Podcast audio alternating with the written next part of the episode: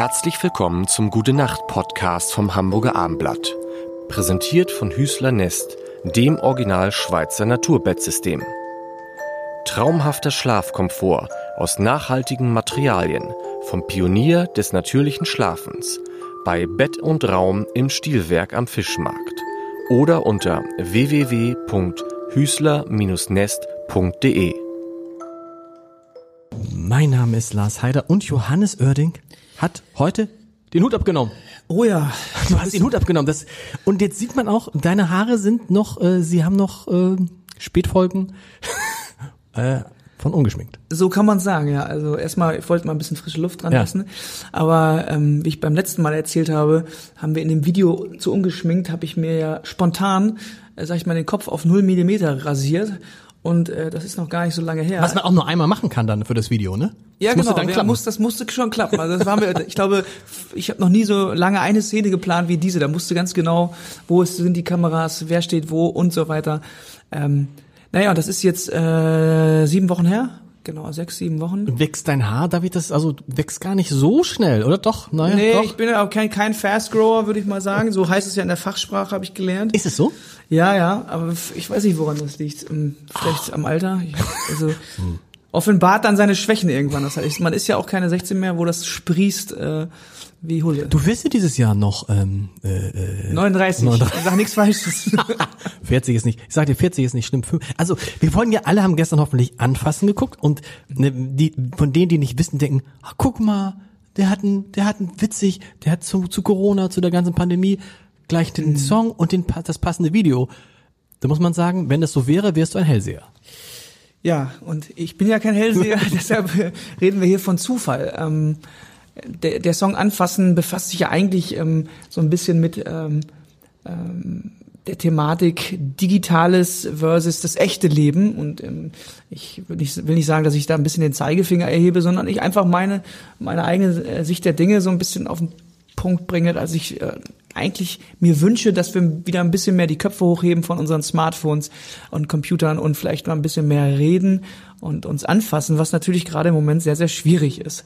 Und äh, prompt haben sich natürlich diverse Radiosender und äh, andere Medien diesen Song herausgenommen, weil er so schön passte. Ich brauche was zum Anfassen, dann kann ich wieder loslassen. Ich will mich nicht mehr anpassen, äh, will mein Leben wieder selbst in der Hand haben wurde dann quasi zu einem informellen, ja, kleinen Radiohit und ähm, das war eigentlich gar nicht geplant.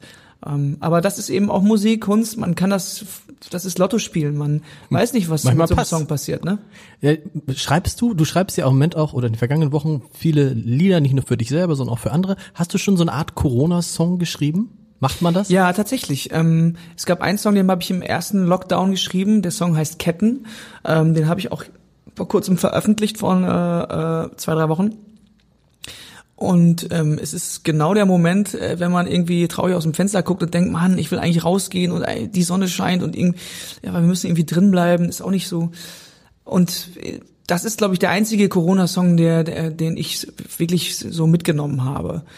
Ähm, da geht es schon darum, ich will die Sonne wieder sehen, ich brauche mehr Vitamin D und ähm, ähm, will wieder tanzen gehen. All diese Dinge, die man auch die, gerade im ersten Lockdown so extrem vermisst hat, weil man ja auch noch Angst hatte und ich gar nicht wusste, darf ich jetzt wirklich mich auf drei Meter nähern? Ich, meine, ich, ich erinnere mich zurück, wie ich selber mit meinem besten Freund vor der Tür, der wir wohnen in einem Haus, Ja. wir haben uns vor der Tür getroffen, haben immer noch drei Meter Abstand gehalten und irgendwie einen Kaffee und danach uns siebenmal die Hände desinfiziert und geh du erst rein, ich gehe dann fünf Minuten später durch den Hausflur und so. Also das Und es macht ist jetzt, ja und es ist jetzt einem. irgendwie wieder so, ne? Ich, Ja. ich finde, es, es ist wieder so, dass man so denkt, ah, dieses, also dass man, dass man, ich kann mich gar nicht erinnern, wenn ich zuletzt jemand umarmt habe. Ich weiß mal, meine Mhm. Frau hat mal neulich aus Versehen hat ihr einer die Hand entgegengestreckt und dann gab sie ihm die Hand.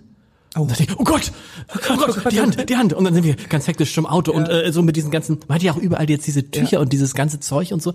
Das ist, äh, ja, eignet sich Corona für Kunst wird man das, wenn das vorbei ist, wird man dann, wird das dann, wird, wenn wir ganz viele Corona-Filme, Corona-Musik, Corona-Romane, alles, Ja. das ganze Programm, ja? Ich gehe fest davon aus, weil ich schon auch merke in meinem Umfeld, dass ähm, gerade das ganz viel mit Künstlern macht, diese, diese, dieses Gefühlsauf und ab. Und ähm, ich sag mal, die meisten Künstler sind ja nichts anderes als irgendwie auch, ich sag mal, eine eine Antenne mhm. für sowas oder irgendwie so, eine, so, ein, so ein Alarmsignal, wenn irgendwas in der Gesellschaft passiert oder wenn irgendwas auf einer emotionalen Ebene passiert. Ähm, und wenn ich auf mich achte, dann würde ich schon sagen, ich habe Dinge gemacht, die ich ohne Corona nicht gemacht hätte. Ich bin im Studio gewesen mit anderen Künstlern. Ich habe mich connected über äh, übers Internet mit anderen Künstlern. Wir haben äh, aus der Ferne zusammengearbeitet. Wir haben uns ausgetauscht. Ich man trifft sich ähm, und das wäre, glaube ich, so nicht passiert. Mal jeder wäre wieder in seinem eigenen Film gewesen, in seiner eigenen Blase. Und wir haben irgendwie, glaube ich, das Leid geteilt. Ja. Und daraus ist Neues entstanden. Wenn, so kann ich zumindest. Hoffentlich kein neues Leid, sondern neues, neue, schöne. Das entscheiden die Zuhörer später, ob, ob, das, ob das Leid aber veröffentlicht, ist. Aber veröffentlicht wird das erst, wenn der ganze Scheiß vorbei ist? Ja, ich, das meiste wahrscheinlich schon. Ich äh, glaube, dass im Moment es auch schwierig ist, Dinge zu veröffentlichen. Das merkt man also, weil man ja auch kaum Chancen hat, darüber zu sprechen oder damit rauszugehen und den Leuten wirklich zu zeigen, was meint man denn damit? Ja. Und mal in irgendeiner Talkshow oder irgendeinem Fernsehauftritt auch mal dazu sitzen und mit seiner Band zu spielen. Ist ja alles nicht erlaubt. Und ähm, das ist dann, das macht das natürlich für uns Künstler schwierig, ähm, die Musik auch an den Mann zu bringen. Oder an die Frau. Gute Nacht, Johannes. Schlafen Sie gut. Am besten in einem Naturbettsystem von Hüßler Nest.